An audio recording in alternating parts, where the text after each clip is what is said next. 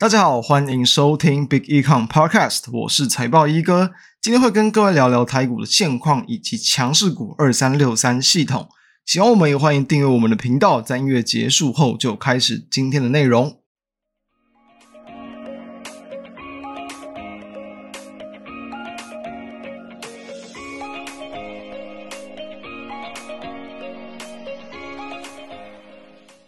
首先谈一下最近的整个国际市场的环境还是比较不利的，当然就是以巴冲突的扩大，还有跟这种公债利率的一个持续高涨，就是最主要的这个因素。所以在地缘政治风险跟这种资金风险比较难这种快速的扭转的情况之下，我认为它就会比较难会让行情啊出现一些可能快速的这种反弹。那通常对对于说这种行情的表现上来说，一般来说你要能快速扭转这种局面。这种影响性比较偏大的一些这种可能利空事件来说啊，通常是要出现一些这种可能急跌急杀这种恐慌性的卖压，它才会更为有利，就是把筹码洗清之后的一个反转。目前其实还没有去看到这种行情，即便呢是在我们录制时间十月二十六号的这个前一天晚上。费城半导体指数也是去跌破了说，在几个月以来的高档整理区间，但我认为它不，它就是说技术面上是有一个做头的疑虑，但我认为不是一个做头往下，而是做头呃走了一个区间啊，然后跌破区间之后呢，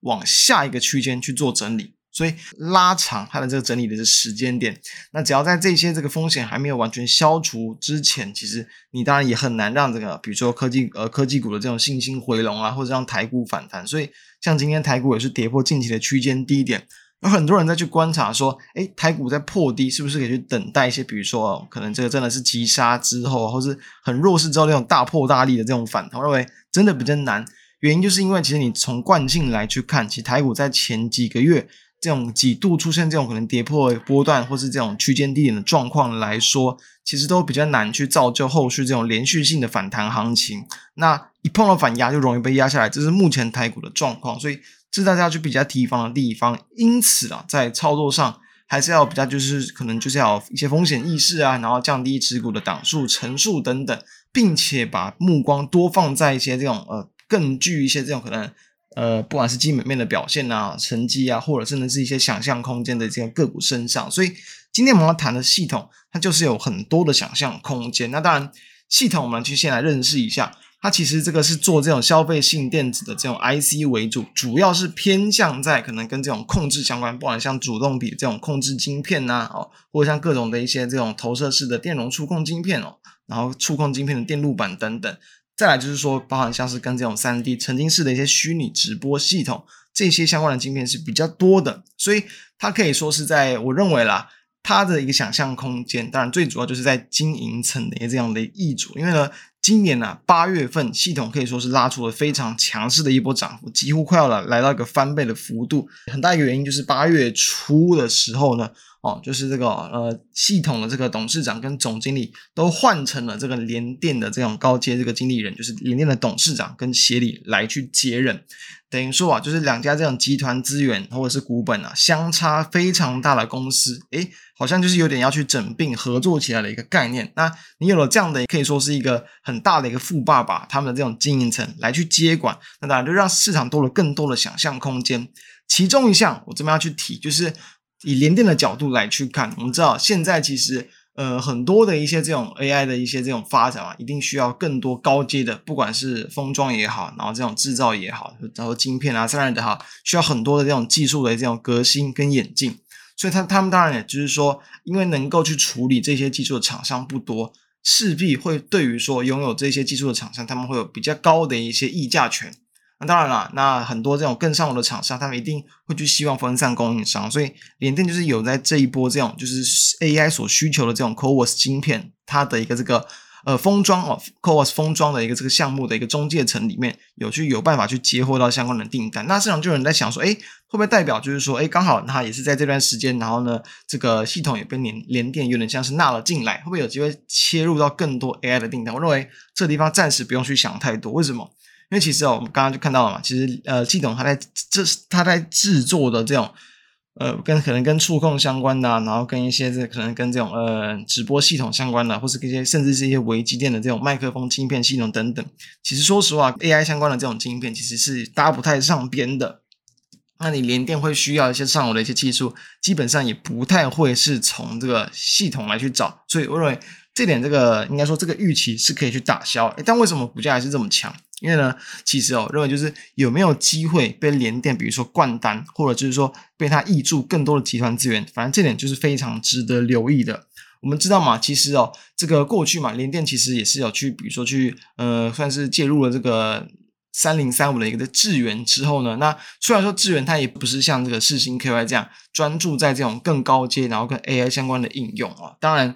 虽然即便没有这样。其实智原它也是能够在比较偏向这种可能高奈米的这个制成的一些这种相关的应用里面呢，也是能够去占有它一定的这个市场地位，同时也发展的不错。其实股价也是在经过好几年的一个这个横向整理之后，才最近这几年开始去往上拉成一个大波段。所以其实有这种就真的有这种股本相当大的一间这种可能，比如说母公司啊，然后来去做挹注。我认为就会是对于比较相对股本偏小的公司一项非常值得去关注的这个事情。那我们就可以从后续的营收状况来去看。诶，那刚好就这一次哦，就是系统在九月份的营收是缴出了一个年增到超过五百趴的这个数字，非常大幅度的一个这个跳增创高。那当然了，其实我认为系统，因为当然呃，它过去其实在经营上它的一个营运的一个波动水平，本来就相对是比较偏高的。所以其实哦，系统过去其实只要营收大幅度的跳增，它就会去特别去提出来说它的原因为何。而这一次呢，我认为系统它的一个营收跳增原因，就跟前几次我特别去有去统计去看了一下，差蛮多的哦。其实我这边有去统计，不管是大约从呃二零一六年吧，然后到最近就是可能在二零零三年这。几年之间，我就看了很多次哦，系统它的营收跳增，比如说过去哦，可能在比较多年之前，嗯，可能这个六七年前，它有时候营运跳增是因为部分的一些这种储存产品，然后呢开始去试产啊，然后开始哦是有点像是就是试营运的一个概念，交付给一些这个客户，让它的营收增加，然后很多时候呢也是因为这种客户的这种可能订单的这种递延哦，然后导致说可能在隔几个月它的营收就往上去拉升。下游可能就是堆积的这个过多，然后让它有时候它就是会因为这种可能呃下游的库存太多，让它营收突然掉下去。那你突然掉下去这种过几个月，诶又会再补回来，类似这是这种短期的一些营运上的变化。所以基本上就是跟它的一个营运周期或者它营运特性比较相关的变化。这一次最主要就是在这样一次性的一个收入认列为主，所以既然有这么大的一个幅度增加。又是一次性的收入认列，但是你们又是可以这样看吗？它是一间 IC 设计的一个公司，除非是有你新的一些这种应用去开发，对不对？那不然的话，就是呃，可能真的是有些特别多的一些这种订单的这个转移接到大单，那我认为这就会跟这个联电的一个这样的一个集团的一个易主有非常大的一个关系，因为它其实像今年系统去推的一些新产品，像什么主动笔 IC 哦、触控 IC 这一些。这些我认为当然是未来它可能就是市占率会有机会慢慢去扩大的一项产品，但我认为不至于会让它的营运这么快速的去爆发。所以我说就是在联电集团的一些这种内部的一些这种营运上，认为会是它的一个相当大的一个转机。再来像刚刚谈到，虽然说可能跟联电在接获 AI 相关订单上，系统它这个 IC 设计厂不见得有多大的帮助，但我认为其实哦可以去关注点。不，并不是在于说系统针对 AI 相关应用的这种 IC 设计的开发，而是说未来当 AI 应用到更多的一些这种领域跟产品之中，诶，系统它的这些产品，它就有机会去获得更大的成长率。怎么说？其实我们知道，目前其实 NVIDIA 在去做这种 AI 相关的产品，当然一开始一定是先从伺服器为主。那会不会就未来几年慢慢去扩散到，就是在这种消费性产品上，比如说 AI 手机嘛、AI 平板、AI 电脑等等，就是把更多的一些可能晶诶呃晶片啊，然后结合到消费性的一些产品上。所以在这一块部分呢，诶，对于说，比如说可能结合一些这种触控的这种产品，甚至我认为其实。在未来的这种，就是比如说可能视讯啊，或线上的这种功能越发频繁、越发先进的情况之下，那对于一些其实系统就是有在蛮积极在去开发的，像刚刚谈到的一块，就是在这种可能就是跟直播相关的一些这种风潮，那甚至就是说在一些这种可能触控的一些白板，因为我认为啊，其实呃不管是在很多的一些这种会议上啊、甚至就是说假设像很多人去看一些这种直播，在讲一些比较专业性的内容。他们可能就是会在比如说它的一个简报上嘛，然后去再去搭配一些就是各种不同的一些可能就是一些画笔嘛，然后一些这种标注的功能，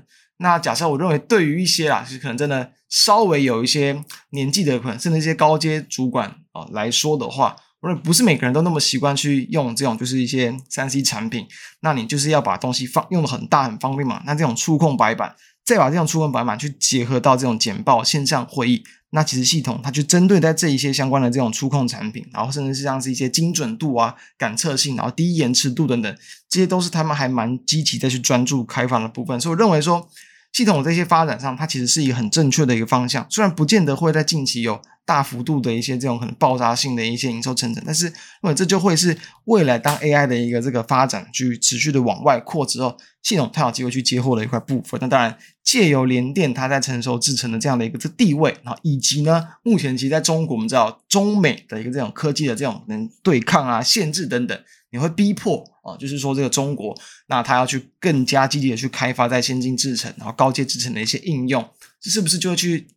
就是会去减少他们在原本的一些成熟制程一些产能，那这就有机会就是让联电获获得更多的一些转单效应，所以这些等等的因因素，认为就会是在这个让系统变成有更多想象空间的一些公司，所以哦以这些因素来去看，我认为即便啊目前其他的系统在八月份拉升一波之后。最近十月份以来，可能又是有超过三到四成的涨幅。那目前就是因为在短线涨太多了，然后被这个就是被这个处置嘛，被这个分盘交易，所以导致量变得非常少。那这刚好就是我认为它现在的一个算是应该说可以说有好有坏。好处就是说可以让它在一个这个股价在指数啊指数在往下差的时候，反而不一定有去更多的卖单。但相对来说，就是说会不会就是说一些这种比较卖单就是稍微被压住，在后面出现，认为。